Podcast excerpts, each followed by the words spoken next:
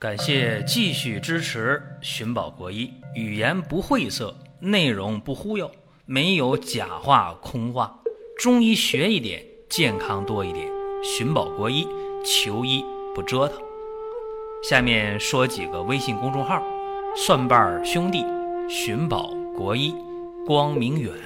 各位在公众号里，我们继续缘分。本期的话题和大家讲的是冠心病啊，这话题一说，大家觉得哎呀，说我呢是吧？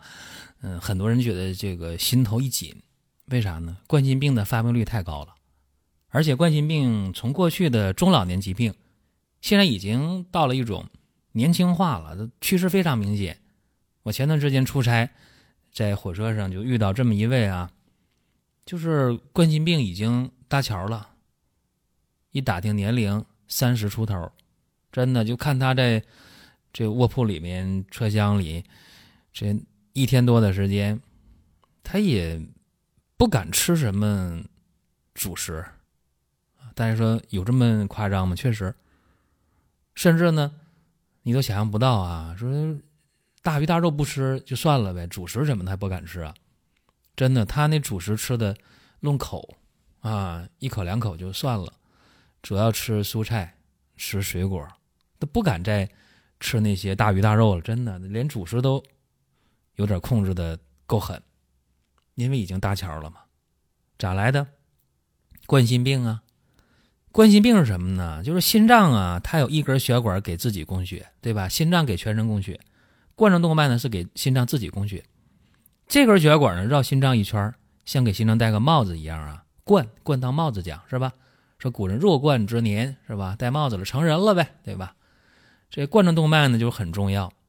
冠状动脉呢一旦管腔狭窄了，那给心脏供血就供不上了，对吧？啊，再严重的话，堵得更厉害的话，堵百分之七十了。医院告诉你，行了，你下支架吧，对吧？再严重的话，心梗了；再严重的话，甚至得搭桥了。各位如果觉得这心脏病太不幸了，是吧？这冠心病还得搭桥，还得支架，是吧？这。这算不幸吗？这不算，更不幸呢，他都没有出现过心绞痛，啊，就冠心病出现心绞痛，然后心梗嘛，对吧？然后有可能什么支架搭桥，其实更不幸的是，这个人平时就没有心绞痛，他不知道疼啊，直接就心梗，心梗一发就是大面积心梗，然后就连花钱、连折腾的机会都没有，直接就去了，去那边了。去了也回不来，反正，对吧？所以说，这冠心病、心绞痛、心梗这三个病，它哪有本质上的区别？根本就没有，只是程度不同罢了。是这一点大家一定要知道。再一个，这冠心病的治疗啊，大家一定要知道它根源在哪儿呢？《黄帝内经·素问·痹论篇》怎么讲的呢？有一句话很简单：“心闭者脉不通。”哦。明白了，这很简单呐，对吧？心脏发生闭阻不通了，说，脉不通呗，就是冠脉不通呗。今天话讲，冠状动脉粥样硬化性心脏病，冠心病呗，对吧？这怎么办？医林改错里有个好的方子啊，医林改错谁写的？王清任呢，对吧？以前我们讲过，王清任医林改错，越改越错，这是大家对他的误解，对他的这种。错误的理解，其实他改对了很多，当然也改改错了一些。可是王清任的几个逐瘀汤很厉害呀，什么血府逐瘀汤、少府逐瘀汤、阁下逐瘀汤，什么通窍活血汤、癫狂梦醒汤等等吧，这太厉害了，这治疗起来很有效的。今天我想说的是血府逐瘀汤，胸中为血府嘛，对吧？心主血脉嘛，所以用血府逐瘀汤为基础，很厉害。啊，去活血化瘀，把那个冠脉当中堵的那些粥样斑块给它清解掉。可能有人讲，那你这么费劲干啥？用点降血脂、降血粘的药不就完了吗？啊，或者我吃点那个三七丹参不就完了吗？不是大家想象中这样简单的啊！这给大家得细讲，怎么讲啊？干巴巴的讲吗？有人愿意听吗？反正你给我讲医理的话，如果有人给我讲医理，干巴巴讲我也不爱听，怎么办？我们用病例给大家去讲解。我接触过一个冠心病的病人啊，我印象特别的深，这是我第一次用血府逐瘀汤给人解决问题，所以我就记住了。当时这位呢年龄不大啊，四十七八岁，男性，什么爱好呢？喝酒。哎，他每天下班呢也不唱歌也不跳舞，啊，也不出去呢，呃，找其他的女人，他没那爱好。他就一个爱好，下班就回家。为什么呢？家里那个酒勾着他，就爱喝酒。按理说这算好男人了，是吧？不抽烟，不跳舞，不打牌，啊，不乱搞，对吧？下班就回家，很顾家。回家的话，他爱人给他做菜，哎，他高兴，他喝两瓶。没人给他做，他自己做菜，哎，也喝两瓶。这不错吧？是吧？挺顾家的这么一个人，就喝点酒，酒后呢还不耍酒疯。还不惹事儿，好男人，哎，他这习惯呢，从结婚之后就有，二十七八岁到了四十七八岁，啊，二十年的习惯，啊，每天都喝啤酒的话就是五六瓶白酒的话就是半斤，一高兴了半斤白酒加上五六瓶啤酒一起来，就这么一个爱好，但是呢，过了四十五岁了，就查出冠心病了，然后总觉着胸闷，啊，总觉着气短，疲乏无力。要是上下楼快一点了，或者拿点东西沉了，心就嘣嘣嘣就跳啊，就跳得很厉害。大家说这太普遍了，四十七八岁你有冠心病，算啥呀？吃药呗。嗯，他也吃药，没事呢，弄点三七粉啊就吃，或者没事吃点这个复方丹参片。大家说，你看你说的不就是我吗？你说的不是我家那口子，我家那位吗？他就这样啊，喝酒是吧？呃，复方丹参片。三七粉不就这么来吗？哎，这样自己给自己治病治了两年三年，嗯，有效吗？有一定效果，啊，胸闷气短的时候少了，但是还是不行，冠心病还没好，而且偶尔的还有心绞痛，所以这个就得引起重视了，对吧？哎，偏偏呢，有一天和邻居两人对脾气一起喝，啊，半斤白酒。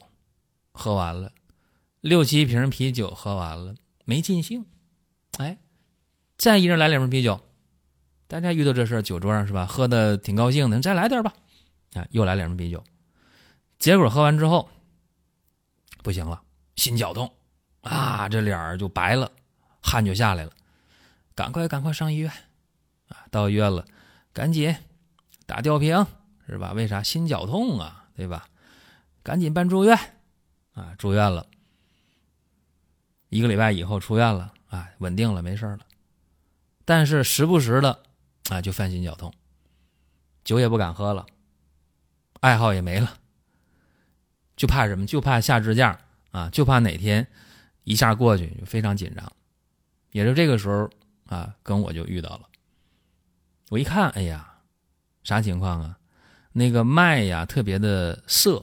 啊，就是那个苦涩的涩啊，呃，脉还很沉，啊，一看那舌头啊有瘀斑，这很明显呢，这不就是气滞血瘀吗？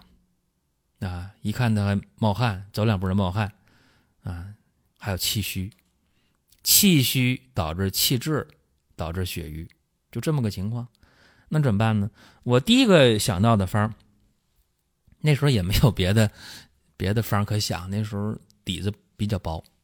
我第一下想到就是，哎，王清任的血府逐瘀汤啊，他不还气虚吗？好，气虚加黄芪啊！我第一下我就我说想这个了啊，黄芪还不够，再给他来点党参啊，还是补气，所以给他开方了。黄芪用了三十克啊，党参用了二十克，当归、生地各用二十克，然后川芎、赤芍药。